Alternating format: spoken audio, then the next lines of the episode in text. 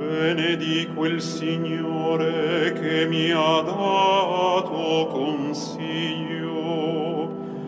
Anche di notte il mio animo mi struisce. Io pongo sempre davanti a me il Signore. Sta alla mia destra, non potrò vacillare. Religion du monde. Véronique Guémard. Bonjour à toutes et à tous. C'était ce mercredi 4 octobre à Rome, la messe d'ouverture du synode présidée par le pape François. Une assemblée synodale réunie pour plancher pendant près de quatre semaines à huis clos sur l'avenir de l'Église catholique. Un processus commencé en 2021 et qui devrait s'achever l'an prochain, en octobre 2024. Depuis des années, des voix se font entendre sur la nécessité de réformer en profondeur cette institution, considérée comme trop dogmatique, à la hiérarchie pyramidale et déconnectée de la réalité. Pour le pape François, qui a lancé les consultations sur tous les continents auprès de ses 1,3 milliard de fidèles, eh bien, il s'agit de rendre moins pyramidale cette institution, mais ce qui se joue aussi, c'est l'unité de l'Église. Car les sujets qui seront abordés sont clivants, les divisions sont visibles au sein même du clergé sur la place des laïcs, des femmes, des divorcés remariés, des prêtres mariés, l'accueil des homosexuels, la question des violences sexuelles dans l'Église, la polygamie ou encore la gouvernance de l'Église, et tout cela dans un paysage fragmenté.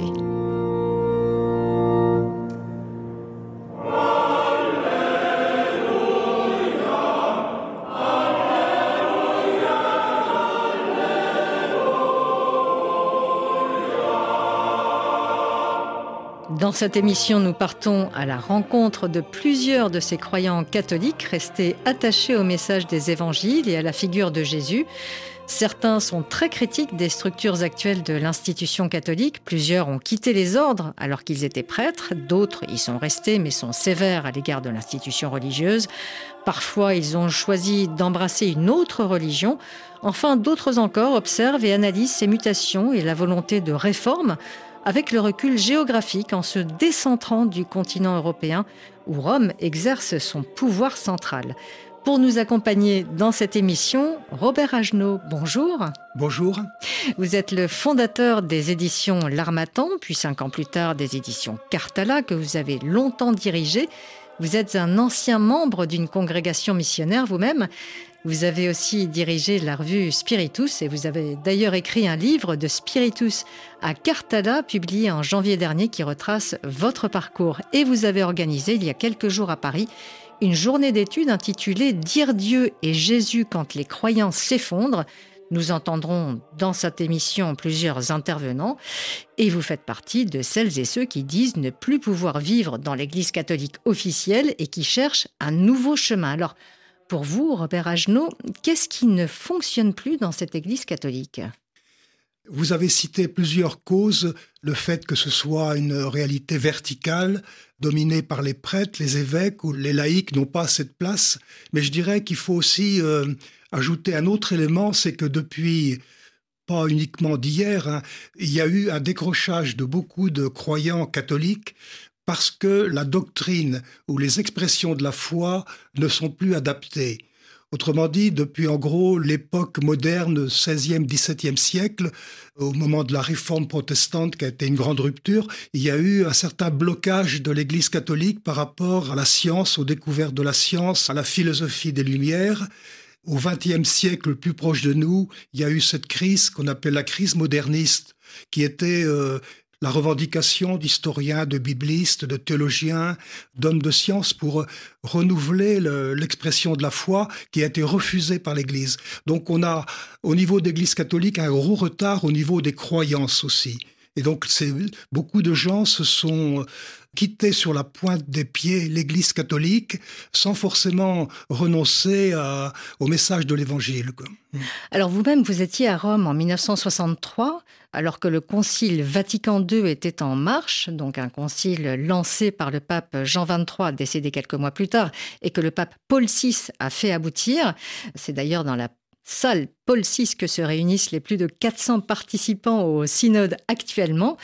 Pour vous, ce moment Donc euh, le Concile Vatican II, c'était un moment essentiel, charnière, mais qui n'est pas allé assez loin oui, c'était un grand moment de mise à jour pour l'Église qui venait dans ce XXe siècle, comme je disais, qui avait mal commencé pour l'Église catholique avec la crise moderniste. Et donc ça a été une assemblée qui a duré quatre ans et qui a ouvert beaucoup de portes. Simplement, c'était un travail gigantesque avec les repères de l'époque, la théologie de l'époque. Il y avait beaucoup de théologiens qui avaient été dix ans plus tôt condamnés, souvent interdits d'enseignement, et qui étaient là euh, pour faire ce travail. Et donc le Concile a ouvert beaucoup de portes, mais ce retard était tellement important que les 60 années que nous venons de vivre depuis ont vu des avancées, mais ont vu aussi beaucoup de stagnation, je dirais même de blocage. Le pontificat de Jean-Paul II est considéré comme un retour en arrière sur beaucoup de points même avec des côtés très positifs par d'autres côtés. Et donc, euh, beaucoup de choses sont encore à reprendre.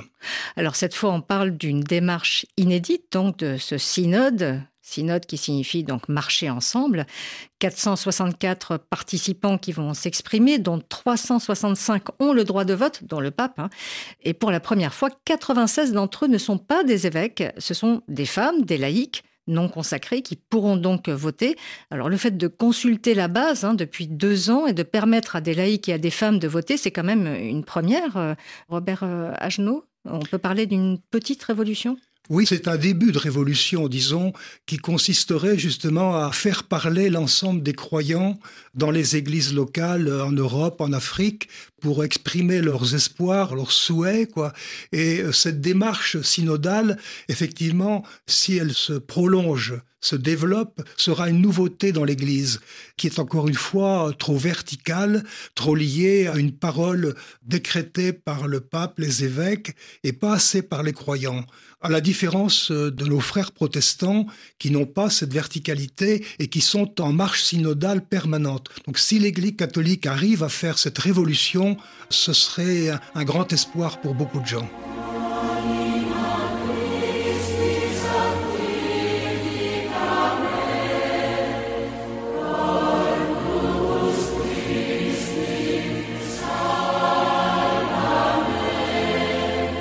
Robert Agenot, je rappelle, donc chez Cartala, vous dirigez donc la collection Sens et Conscience qui propose une nouvelle vision du christianisme et vous avez publié plusieurs ouvrages de différents auteurs dans cette collection, parmi eux Jacques Musset, ancien prêtre catholique et spécialiste de la Bible, que j'ai pu rencontrer lors de la journée d'études que vous avez organisée. Ben, je suis Jacques Musset, euh, je suis un vieux monsieur de 87 ans, mais qui a passé toute sa vie à découvrir d'abord sa foi chrétienne. Je pense que je suis devenu chrétien alors que j'étais déjà prêtre. Ma formation avait été très très mauvaise. Et donc euh, en 68, euh, j'ai été effectivement euh, pris par des questionnements fondamentaux qui font que tous les plâtres de mon christianisme appris ont commencé à tomber. il y avait quelques paroles de Jésus qui pour moi étaient vraiment fondatrices et qui m'inspiraient. Et c'est à partir de là que pendant des années, tout en étant prêtre, j'ai beaucoup travaillé pour me réapproprier ma foi chrétienne évangélique. Jacques Musset, vous venez de publier ce livre donc aux éditions Cartala Jésus pour les non-religieux, rendre son humanité au prophète de Nazareth. Jacques Musset, vous-même, vous étiez prêtre, mhm. vous l'avez dit. Vous avez quitté l'Église en tant que prêtre, mais vous avez voulu la garder dans votre cœur. Mais il y avait donc euh, une difficulté? J'ai dû prendre la porte de l'Église catholique en tant que prêtre, puisque j'avais 45 ans à l'époque quand j'ai découvert celle qui est devenue ma femme, et que nous avons, après longuement réfléchi, décidé de faire route commune, nous ne voulions pas vivre dans la clandestinité parce que c'est les femmes qui font les frais de. Eh bien, je n'avais qu'une chose à faire, c'est de prendre la porte, et parce qu'on sait très bien que l'Église ne peut pas imaginer qu'un prêtre ne soit pas un célibataire. Mais euh, ma passion pour euh, l'Évangile n'a pas diminué, elle s'est même approfondie dans cette vie laïque que j'ai commencé à vivre un peu tard, mais qui m'a beaucoup humanisé. Et euh, je pense que le travail que j'ai fait, j'ai été formateur en milieu hospitalier pour euh, apprendre un peu ce qu'est l'écoute et l'accompagnement des malades auprès des soignants. Et pour moi, ça a été au fond une manière non religieuse de vivre l'Évangile et de m'immerger aussi dans l'expérience de ces femmes et de ces hommes que je rencontrais et qui me parlaient de leur accompagnement. Et pour moi, souvent le soir, je revenais en me disant, mais au fond, euh, l'évangile vécu, c'est là. L'évangile vécu, c'est là, c'est ça, nous dit euh, Jacques Musset, lui-même donc très attaché au message délivré par les évangiles, mais il s'est éloigné de l'institution, il l'explique. C'est aussi votre cas, Robert euh, Agenot? Vous étiez vous-même engagé dans la congrégation missionnaire du Saint-Esprit. Vous êtes revenu à l'État laïque en 1974. Pour quelle raison? C'est des raisons un petit peu analogues à Jacques Musset, c'est qu'au bout de travail, notamment autour de cette revue Spiritus, qui était une revue de formation pour les missionnaires qui existait encore à l'époque, euh, de ce qu'on appelait à l'époque encore en partie le tiers-monde, les pays du Sud, et euh, j'ai, sous l'influence du Concile Vatican II, également de la décolonisation de mai 68, et puis de ces questions qui étaient exprimées par beaucoup de chrétiens catholiques, je suis moi-même entré un peu en crise, en disant ce que j'ai appris jusqu'à présent, même si j'avais fait ma théologie au Concile Vatican II, n'était pas suffisamment ouverte à ces questions. Moi-même, j'avais du mal à, vivre la liturgie de la messe à l'époque, qui est une liturgie euh, théiste où on prie un Dieu qui est un Dieu tout-puissant, un Dieu qui intervient dans la vie des hommes. Et j'étais amené, moi aussi, à dire, euh, je reviens à l'état laïque pour euh, vivre euh, d'une autre manière, quoi. Et puis commencer peut-être d'autres expériences. Et c'est là que je me suis lancé dans l'édition L'Armatan et Cartala. Alors, vous venez de publier chez Cartala le dernier ouvrage de Jacques Musset, euh, Jésus pour les non-religieux, rendre son humanité au prophète de Nazareth. Il le disait, hein, il s'agit pour lui de replacer les évangiles au centre de l'Église catholique. C'est-à-dire, est-ce qu'on peut expliquer à nos auditeurs? Oui, ça veut dire que la Bible juive, la Bible chrétiennes qu'on appelle le Nouveau Testament sont à la base du christianisme, pas uniquement du catholicisme, du protestantisme, des orthodoxes, de toutes sortes d'églises. La liaison avec les évangiles sont importantes. Or, il est apparu une chose euh, fondamentale dans les derniers siècles et surtout depuis le 19e, 20e, c'est ce qu'on appelle l'exégèse des textes du Nouveau Testament, c'est-à-dire de les relire en tenant compte de leur genre littéraire de l'époque, de la manière dont ils ont été écrits dans une société qui était pré-moderne, qui était pré-patriarcale, pré-scientifique, et l'exégèse historique dont nous aide à relire les évangiles de manière réelle. Quoi. Par exemple, la naissance et l'enfance de Jésus qui est entouré de merveilleux, il se renaît d'une vierge, donc sans père maternel, sans père, disons, dans sa procréation. Or, euh, ceci est une allégorie simplement à l'époque qui n'est pas à prendre de manière littérale. Quoi.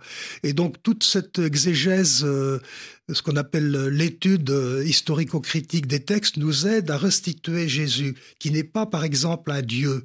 Il est un visage de Dieu, il est quelqu'un qui nous a une intensité exceptionnelle d'humanité, il nous révèle Dieu. Et c'est pour ça le livre de Jacques Musset s'appelle Rendre son humanité à Jésus. Et donc ça a des conséquences considérables sur une Église catholique qui est centrée sur un Jésus divinisé, omnipotent.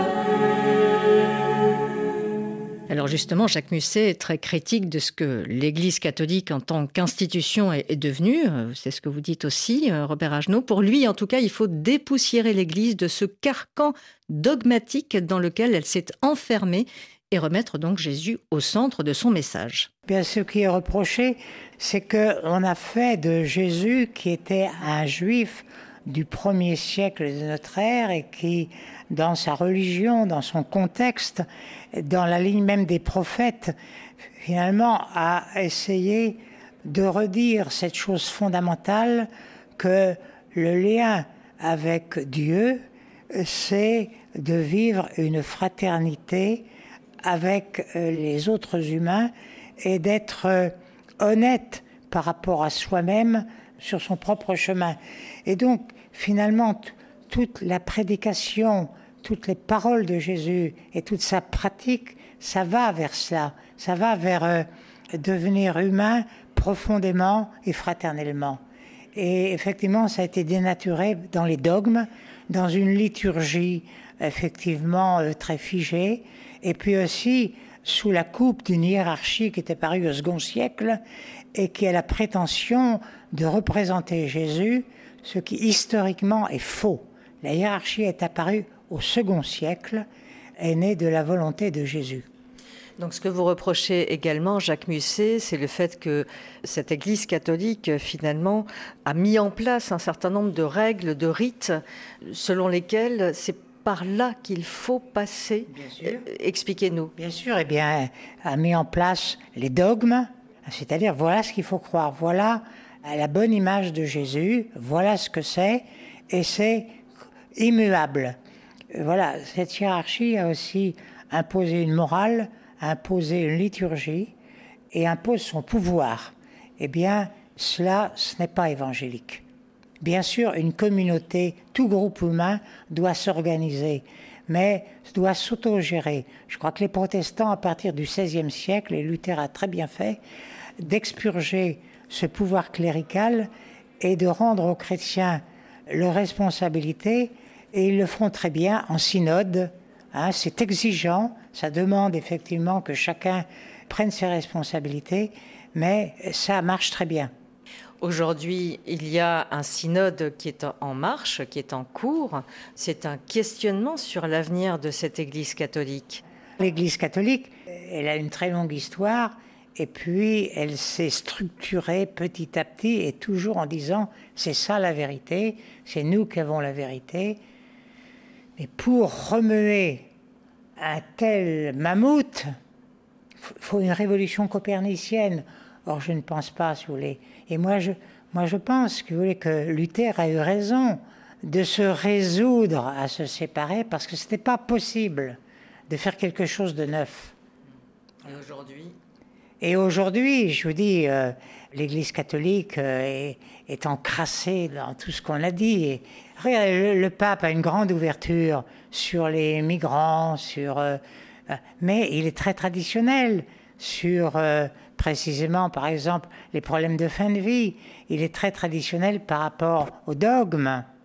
Donc, euh, moi, j'avoue, mon désir de, que des choses par rapport au synode réussissent, je crains que je sois un peu déçu. J'attends, je vais voir, je vais voir. Jacques Musset qui attend de voir donc euh, ce qui sortira de ce synode. En tout cas, dans ce synode, les thèmes abordés euh, pour une Église donc plus proche, hein, moins pyramidale, eh bien, ce sont tous les sujets qui sont remontés euh, de la base, même les plus difficiles, les violences sexuelles dans l'Église. On en a parlé. Hein, donc, au début de cette émission, on a fait la liste de ces thématiques les prêtres mariés, l'accueil des personnes divorcées, des homosexuels. Mais les positions sont diamétralement opposées. Par exemple, l'Église allemande demande au pape de réexaminer le célibat des prêtres, l'ordination des femmes. Bon, il y a quand même un certain nombre de questions qui vont euh, poser un certain nombre de problèmes. Hein. Quel regard portez-vous vous-même, euh, Robert Agenot, euh, sur la démarche du pape François? Ben, je crois que c'est une démarche qui est positive, mais elle est confrontée à une grande quantité de questions que Jacques Musset vient de résumer. C'est pas uniquement des problèmes de discipline, de démocratie, de représentation prêtre laïque, mais c'est aussi donc une question de conception de la foi chrétienne aujourd'hui et donc, euh, je souhaite que ce soit pris en compte. Vous savez, au Concile Vatican II que vous évoquiez tout à l'heure, les évêques, quand ils ont commencé à travailler, ont fait une sorte de révolte par rapport aux documents de synthèse qui avaient été préparés par la curie romaine. Et ils ont renversé la table, comme on dit, et poser des questions qui ont permis à des grands textes pour l'époque hein, de Concile Vatican II d'exister. Donc euh, ce que je souhaite, c'est que devant la crise actuelle, devant la crise pas uniquement du monde moderne qui date pas d'hier, mais devant de ce qu'on appelle la crise du post-moderne, c'est-à-dire euh, le fait que l'industrialisation considérable qui a gagné la Terre soit peut-être reprise en main ou que les défis écologiques avec le réchauffement climatique suite aux effets de serre deviennent le principal euh, objet, que les catholiques euh, ne perdent pas euh, une certaine identité pour participer à ce combat. Quoi. Donc je souhaite que tout ça soit pris en compte.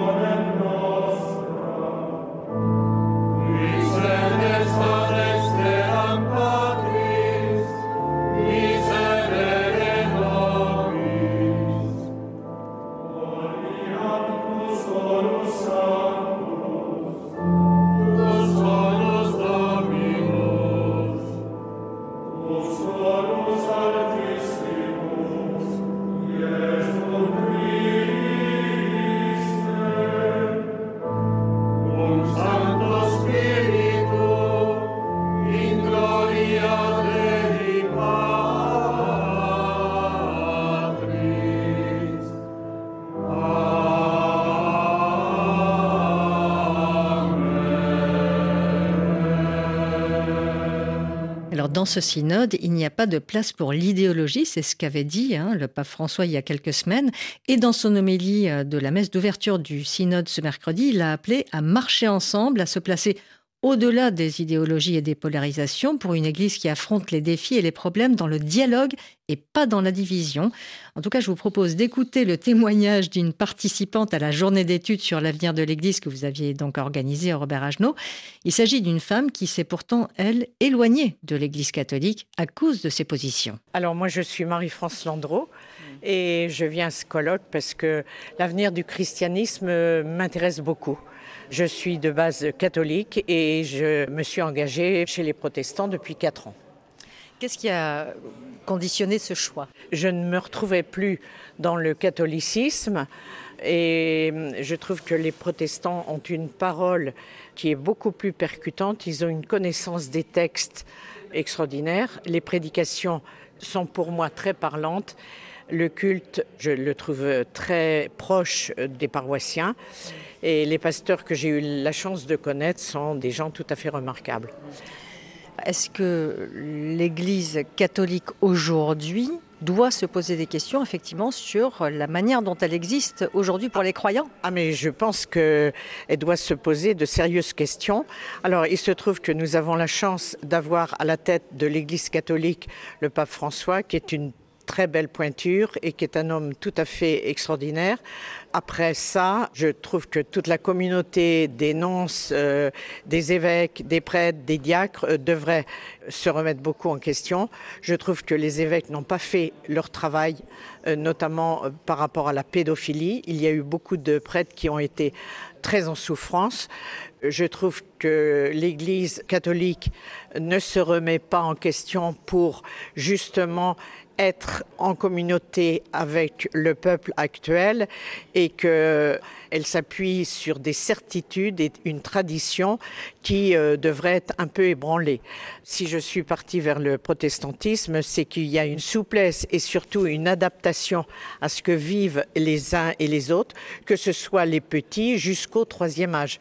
Et ça, ça me semble important. Sur la place des femmes en particulier, est-ce que c'est quelque chose qui vous a interrogé aussi au sein de l'Église catholique? Alors, la place des femmes m'a interrogée depuis mon plus jeune âge Quand j'étais petite, je voulais être euh, prêtresse, c'est-à-dire euh, je voulais dire la messe.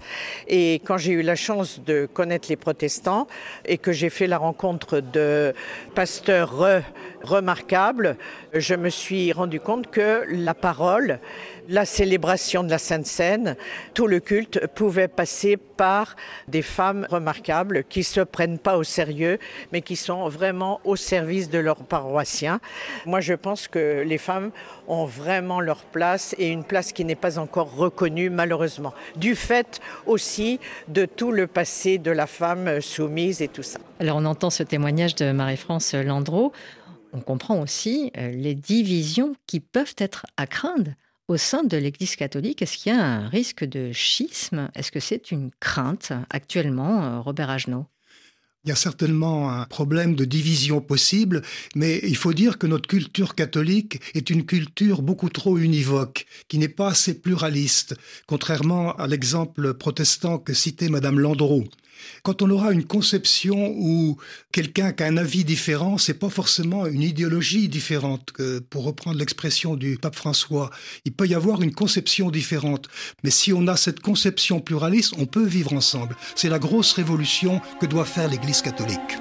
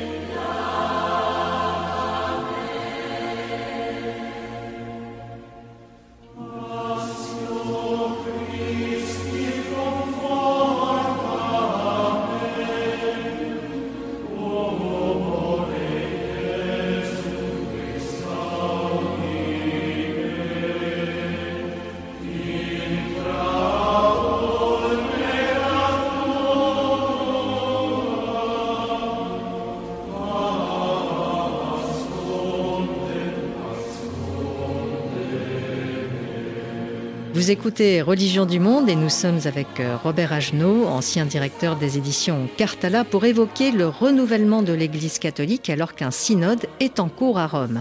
Alors Robert Agenot, lors de la journée d'études que vous avez organisée donc sur le thème Dire Dieu et Jésus quand les croyances s'effondrent, j'ai pu rencontrer aussi un autre intervenant, le théologien espagnol José Arregui, très remonté contre l'institution catholique, lui aussi dont il s'est retiré en 2010 alors qu'il était prêtre.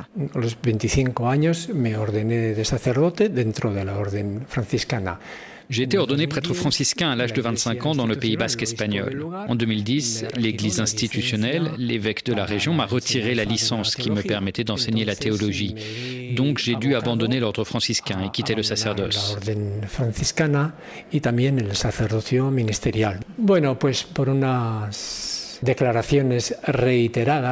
Ceci à cause des déclarations que j'avais faites sur l'Église.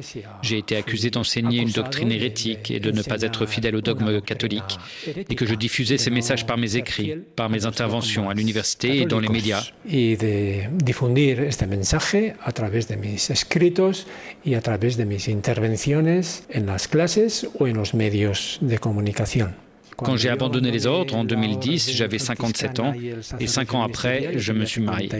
años en el 2010 y a los 5 años, en el 2015, me casé. Et voici ce que José Arrey critique concrètement dans l'Église catholique aujourd'hui. Su carácter clerical. Me refiero a que la Iglesia católica, sobre todo en el último milenio, son caractère clérical. Pour moi, l'Église catholique, surtout au cours du dernier millénaire, s'est conçue de manière absolue et indiscutable comme une Église hiérarchisée, présidée par des hommes célibataires. Donc la structure de l'Église est hiérarchique, cléricale et patriarcale. Générale de la Iglesia es jerárquica, clerical y patriarcal. Et il me semble que rien ne changera dans l'Église malgré toutes les réformes que pourrait mener le Vatican, malgré la lutte contre les abus sexuels ou d'autres choses positives, et malgré tous les synodes qui pourraient être organisés, tant qu'on n'abrogera pas à la racine le caractère clérical, patriarcal et de célibat qui est constitutif de l'Église catholique. Aucune autre réforme ne pourra être définitive et irréversible. Réforma podrá ser definitiva e irreversible. Robert Agenot, cette critique très forte de José Arregui est euh, très entière, on va dire, qu'il remet en question tout le modèle clérical. Oui, je partage ce point de vue. C'est assez vertigineux, c'est assez tragique comme constat, quoi. Mais Espérons que ce synode ne fermera pas les portes à de telles perspectives, alors que l'Église catholique les a trop fermées, je répète, depuis la réforme protestante et depuis le début du XXe siècle. Donc euh, il faut que nous puissions entrer dans cette nouvelle étape pluraliste au sein de l'Église catholique, où il y a des avis opposés, où il y a des représentations au niveau de la responsabilité qui dépassent les clivages euh, célibat-mariage, euh, homme-femme, dans cette époque postmoderne, comme j'évoquais tout à l'heure, où les défis mondiaux sont considérables, et c'est une manière de continuer au niveau des catholiques à témoigner de quelque chose qui est important dans l'histoire des hommes. Hum. Alors José Arregui lui-même, en 2014, avait écrit au pape François qu'il avait félicité d'ailleurs pour ses premiers pas comme évêque de Rome, et il avait été même encore plus loin. Le felicitaba por esos primeros gestos y expresiones de su programa de gobierno. Je le félicitais pour ses premiers gestes de son programme de gouvernement et de façon sans doute un peu audacieuse, je l'encourageais à abroger la papauté. Car je pense que tant que la papauté ne sera pas abrogée, car elle est le ciment de tout le système clérical, on ne pourra pas abroger le cléricalisme. Todo el ordenamiento clerical, todo ello se sostiene en la figura del Papa Mientras no se derogue el papado, no se podrá derogar el cléricalisme. Mientras no se derogue Et tant que le cléricalisme ne sera pas abrogé, il n'y aura pas de réforme de l'Église, malgré tous les synodes qui pourraient être organisés, et il n'y aura pas non plus de retour à l'Évangile dans tous les champs d'action. Ni habrá verdadero retorno al Evangelio en todos los campos. Robert Agenot, il va très loin, là, José Arregui, abroger la papauté. Il va très loin. Je dirais même qu'on pourrait le relier à certaines voix du XXe siècle qui étaient contre les accords du Latran, par exemple, des fruits de, des accords avec Mussolini qui ont rétabli l'État du Vatican, qui ont fait un petit État de 46 km mais euh, oui hectares, pardon, mais avec euh, une banque, une police, une diplomatie, et euh, ça va dans le même sens un peu. C'est-à-dire, est-ce qu'il ne faut pas que, y compris ce responsable que les catholiques se donneraient, vivent de manière plus simple, pas forcément en Italie d'ailleurs?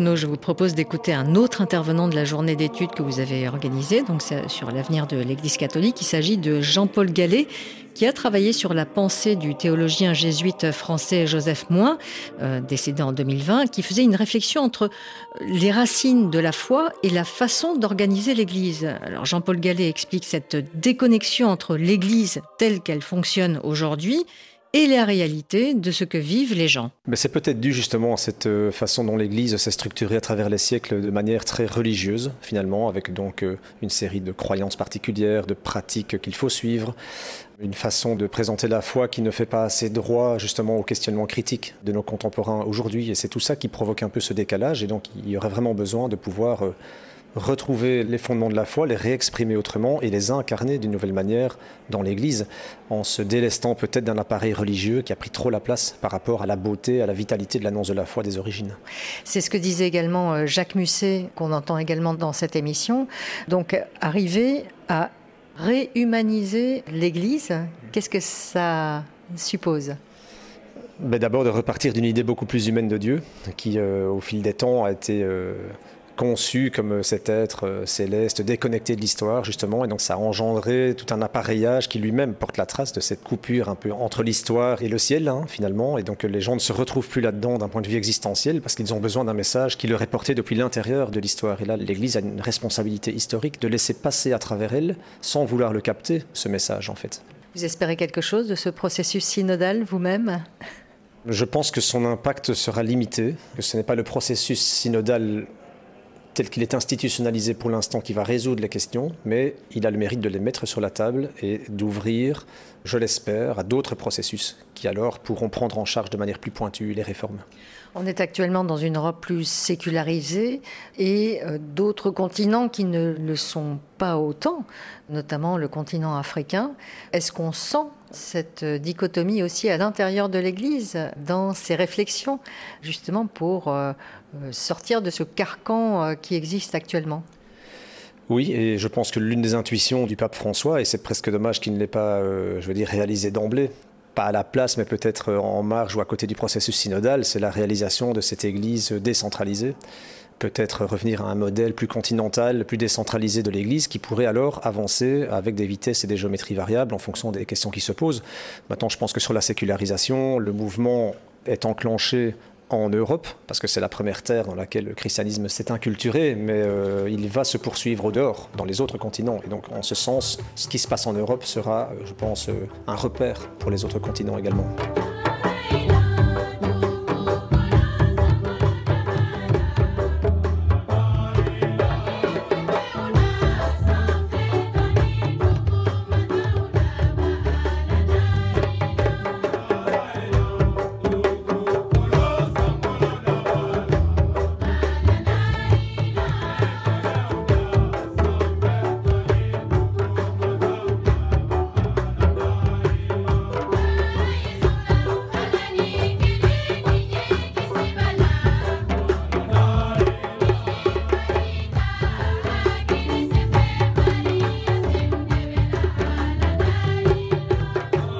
Robert Agenot, je voudrais profiter de cette transition pour parler du continent africain. Hein. Jean-Paul Gallet euh, y fait référence, l'Église catholique est puissante et dynamique, hein, contrairement à l'Europe qui voit ses églises se dépeupler, même s'il dit que c'est un processus qui est enclenché même sur d'autres continents. Le nombre de prêtres augmente dans plusieurs pays d'Afrique. L'Église a un rôle social important. Dans certains pays, un rôle politique aussi qui pèse sur le respect des processus électoraux, par exemple. Et dans le même temps, on peut noter un certain conservatisme, un cléricalisme prononcé. Donc, de quelle façon le continent africain peut-il peser, à votre avis, dans ce synode? Je pense qu'il peut peser en, apportant des questions qui tiennent euh, à la situation de pauvreté, à la situation de domination qui reste encore par rapport à l'hémisphère nord, notamment les anciens pays colonisés. Mais je crois qu'il y a en Afrique aussi, euh, qu'au sud du Sahara que vous évoquez, des problèmes d'évolution dans leur christianisme qui a été reçu des missionnaires. Des missionnaires qui, pour la majorité d'entre eux, ont été formés dans la première moitié du XXe siècle, c'est-à-dire avant le Concile Vatican II, avec une théologie euh, relativement traditionnelle pour les catholiques en l'occurrence. Donc leur problème, c'est de repenser l'héritage en fonction des défis de l'Afrique contemporaine, la démographie, la vie politique, le partage des richesses, la lutte contre la corruption. Donc c'est peut-être ça que les évêques d'Afrique peuvent poser comme question. Et moi, c'est ce que j'attendrais, en tout cas, de leur part. Effectivement, des questions qui se posent au sein de l'Église catholique en Afrique, sur la verticalité du pouvoir aussi, hein, sur le dogme, sa vérité incontestable.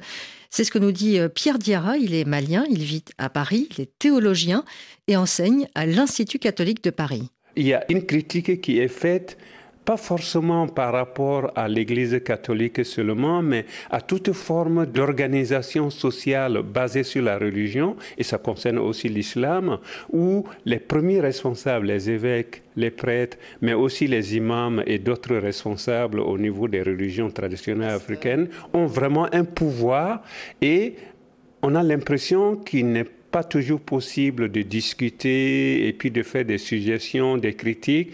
Et donc, il y a une critique qui se fait sentir au niveau de certains intellectuels, au niveau de certains responsables de communautés qui vivent peut-être un peu loin de la hiérarchie et qui aimeraient bien que euh, les premiers responsables, les évêques, les prêtres, euh, les imams et autres, soient vraiment proches des gens et puissent discuter avec eux pour donner la bonne orientation qui leur permette vraiment de témoigner leur foi. On sent ça en Afrique. Comment donner une bonne orientation et comment trouver des clés pour que la société elle-même soit imprégnée des valeurs religieuses et que cela transforme le quotidien.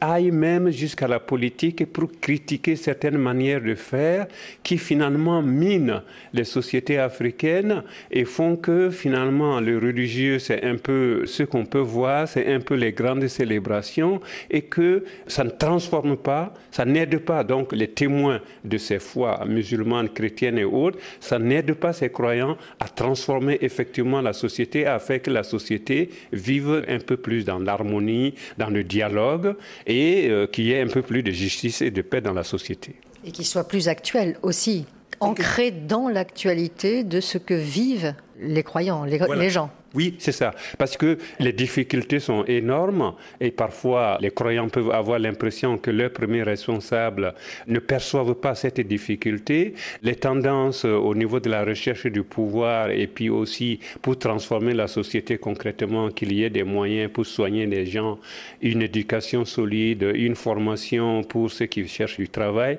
que tous ces aspects ne sont pas tellement pris en compte, mais qu'on met l'accent donc sur les célébrations, sur les dogmes, sur la hiérarchie, et par conséquent, il y a un décalage entre ce qui semble être proposé par la hiérarchie, mais parfois aussi c'est demandé par les chrétiens, parce que c'est ça qu'ils aiment, les grandes célébrations, les danses, etc., et que le lien entre la foi, ce qu'on croit, ce qu'on essaie de célébrer, et Comment est-ce que ça transforme la société? Il semble y avoir donc un décalage qui est de plus en plus critiqué aujourd'hui en Afrique. Robert Agenot, c'est intéressant ce que nous dit Pierre Diarra hein, donc sur ces questionnements des croyants en Afrique, sur ce manque de dialogue avec la base. Oui, oui. Moi, ce que je souhaiterais également dans la suite de ce que disait Pierre Diarra, c'est que effectivement les théologiens ou les animateurs euh, catholiques s'émancipent un peu plus de la tradition, quoi, de l'héritage qu'ils ont reçu, et euh, comme par exemple euh, l'ont fait Jean-Marc Ella, ou bien Fabien Eboussi Bolaga, qui sont deux Camerounais qui sont décédés aujourd'hui, ou bien comme le fait ou l'a fait à une période récente, ce qu'on appelait l'école théologique de Kinshasa, qui essayait de réfléchir aux défis euh, politiques et économiques de l'Afrique d'aujourd'hui. Et donc, euh, ça provoque forcément euh, des essais qui peuvent déranger, mais c'est ce que dont les Africains ont besoin d'abord et que nous avons besoin de recevoir de l'Afrique pour nous aider à faire cette mutation considérable dans le catholicisme. Et voici ce que Pierre Diarra attend de son côté de ce synode sur l'avenir de l'Église qui se déroule en ce moment à Rome. Je pense que le pape a réussi, bon, je pense qu'il peut aller plus loin, mais il a réussi à faire comprendre, il me semble, hein, personnellement, dans ce que je perçois quand je vais à Rome ou quand je discute avec euh, mes amis du dicaster pour le dialogue interreligieux, il a réussi à faire sentir aux laïcs qu'ils ont un rôle à jouer dans l'Église, y compris dans le gouvernement de l'Église. Les femmes comprises, d'ailleurs. Les femmes comprises, bien sûr, il ne faut pas les oublier. Euh, c'est la moitié de l'humanité, disait une femme tout à l'heure. Comment est-ce que justement, dans un dialogue constructif et dans un apport où les femmes, comme les hommes, les laïcs, comme le clergé, peuvent apporter quelque chose pour construire ensemble une église qui n'est pas simplement une église des clercs, mais une église où chaque baptisé a sa place et peut apporter quelque chose de fort pour construire pas simplement l'Église, mais aussi pour construire ensemble avec d'autres croyants et même avec des gens qui disent ne pas croire, construire un monde où il y a un peu plus de fraternité et un peu plus de justice et de paix. Alors dans ce synode, euh, on l'entend, euh, il y a cette idée de dialogue, de remontée de ces demandes de la base. et donc euh, qu'on écoute effectivement cette base qui n'est pas écoutée, ce que disait Pierre Dira. Donc plus de dialogue. Quelles sont vos attentes sur ce synode?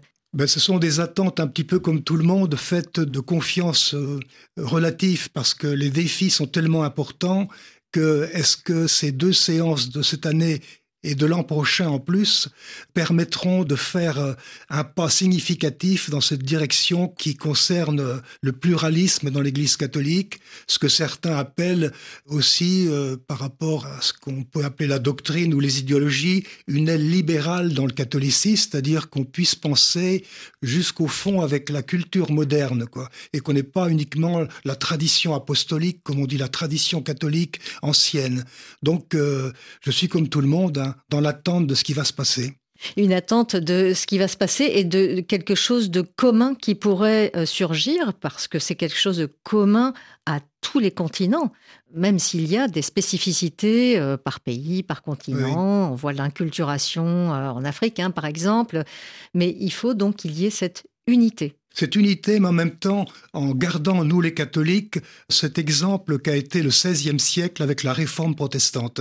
La réforme protestante, au départ, c'était des exigences de réforme de la papauté, principalement des indulgences, par exemple, de la corruption, et euh, Luther n'a pas été compris il était, euh, lui, il voulait rester catholique, il voulait un changement. Donc aujourd'hui, nous sommes un petit peu dans la même situation. Beaucoup de catholiques veulent une réforme. Sinon, on n'évitera peut-être pas ce qu'on peut appeler le schisme, mais qui sera peut-être euh, une diversification encore du tronc chrétien qui comporte, euh, au-delà des catholiques, les orthodoxes, les protestants et d'autres manifestations que les catholiques. Merci beaucoup euh, Robert Agenot. D'abord, cette assemblée générale du synode donc, qui se réunit à huis clos aura un rôle consultatif. Je rappelle que 70% de l'assemblée est composée d'évêques tout de même. Une session aura lieu en octobre 2024 avec euh, des conclusions du pape et sans doute une direction pour l'avenir de l'Église. En attendant, nous reviendrons dans Religion du Monde le 5 novembre prochain sur cette première étape du synode qui va s'achever le dimanche 29 octobre.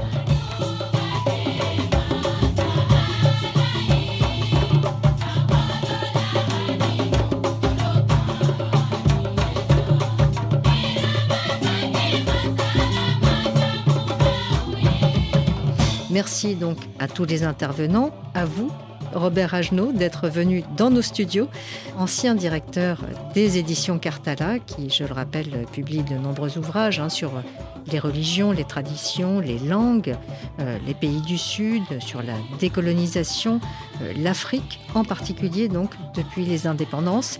Cette émission était réalisée par Jérémy Boucher. Elle est à retrouver sur le site rfi.fr, l'appli Pure Radio et les réseaux sociaux X et Facebook. À la semaine prochaine.